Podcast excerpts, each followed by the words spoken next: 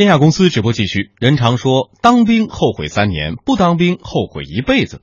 行伍出身的人，是否因为吃过苦而变得意志坚强呢？人生一定要经历酸甜苦辣，才能修得个苦尽甘来吗？今天的重力加速度，就一起聊一聊，让吃苦成为快乐。老马识途，谈管理，运筹帷幄；新人生猛，论经营，风雨兼程。重力加速度，一档以勇气呈现管理智慧的节目。大家好，我是子峰，我是八郎，我是高人。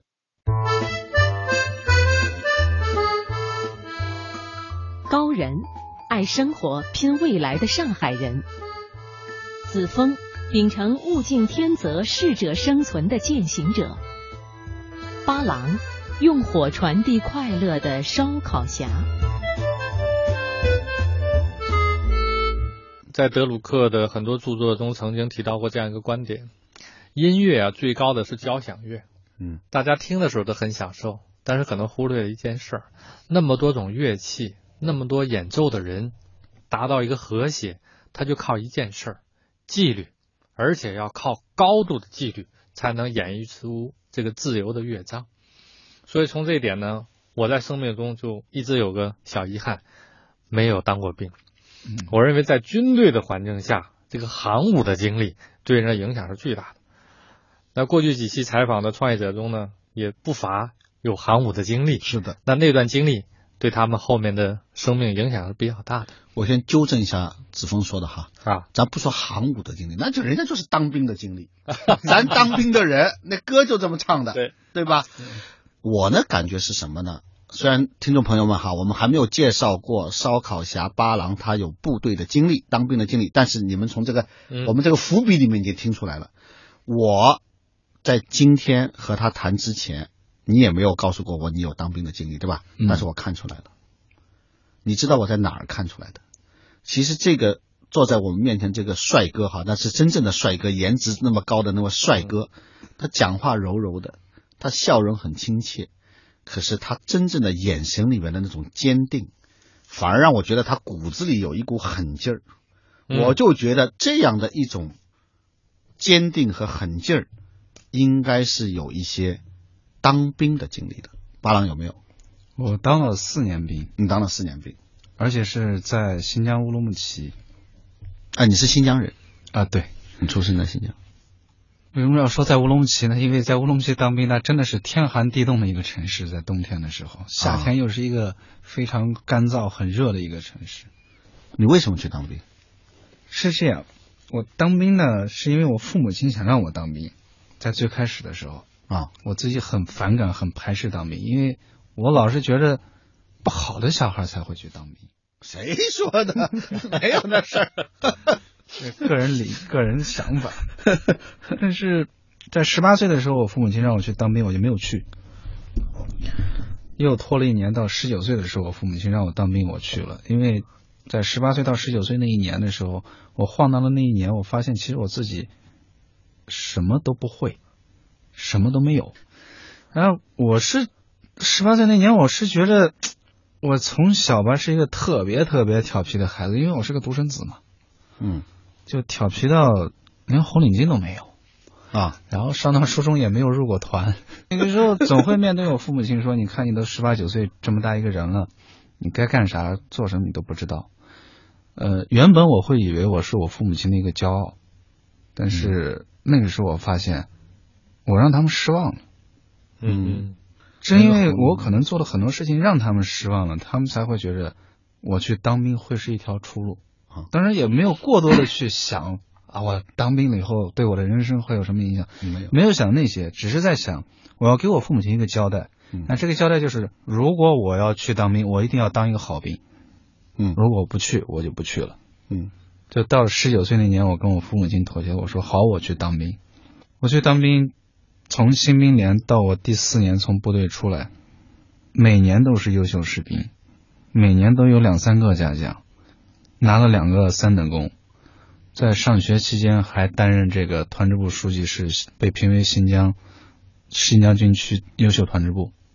所以在那四年过程当中，我可以讲把我之前没有得到的荣誉全部得到了。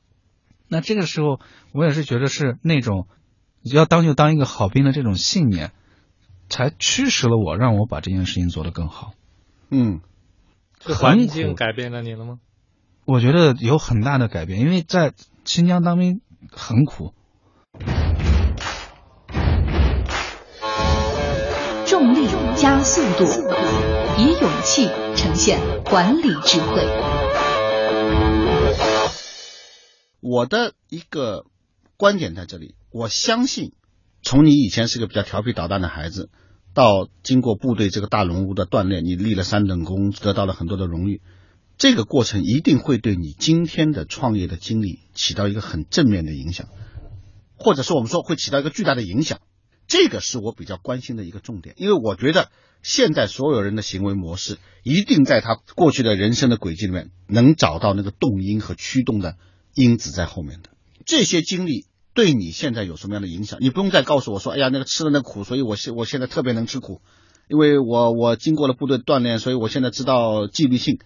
这些我相信我们所有人都明白。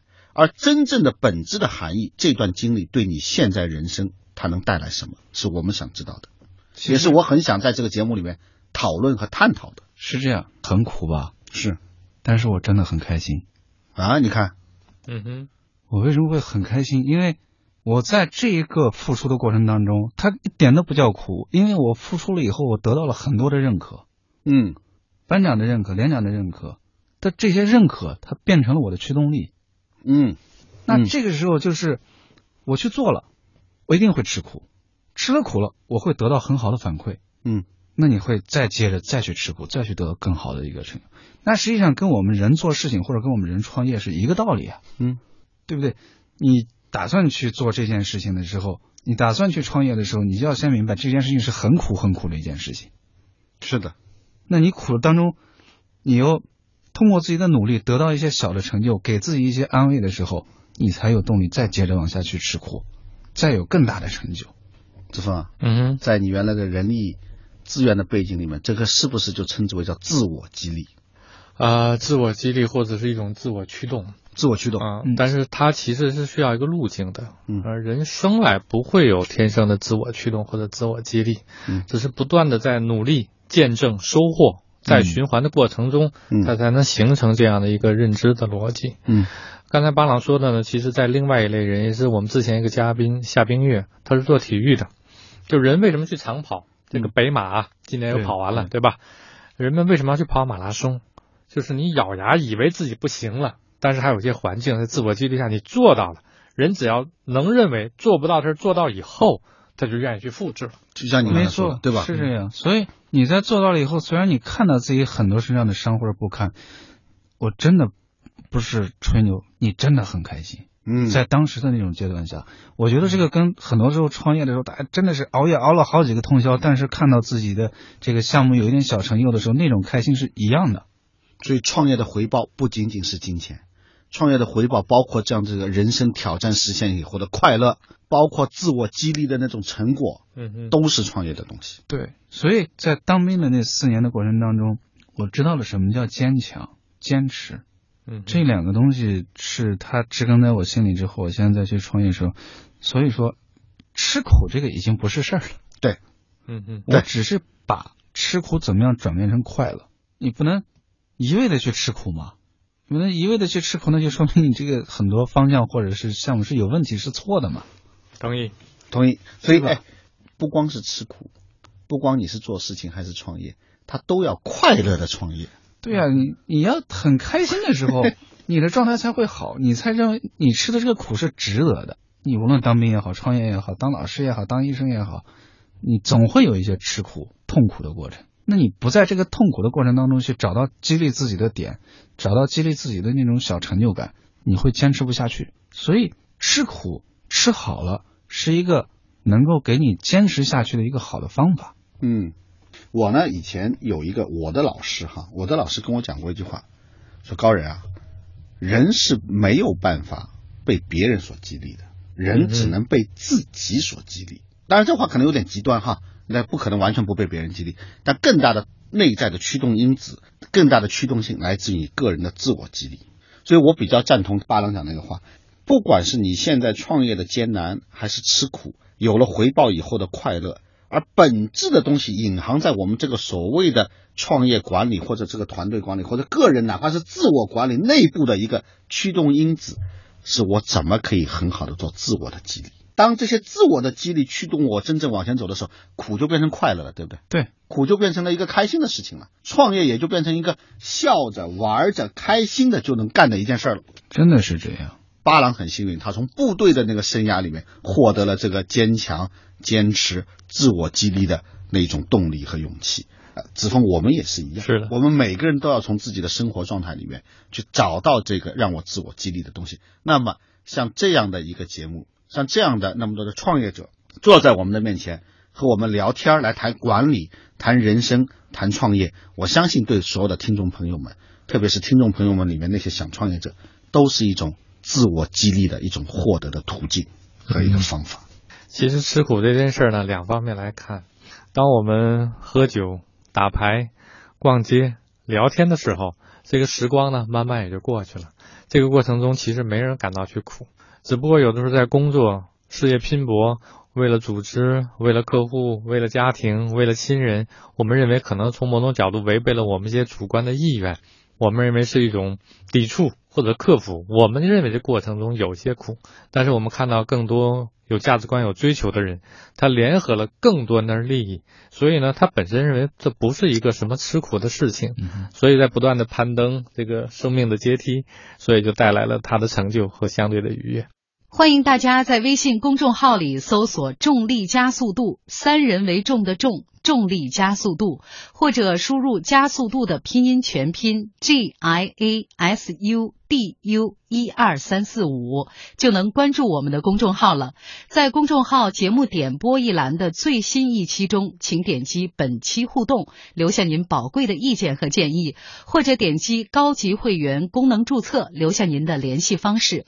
参与本期节目互动或者注册的听众朋友，将有机会获得由烧烤侠提供的健康水杯。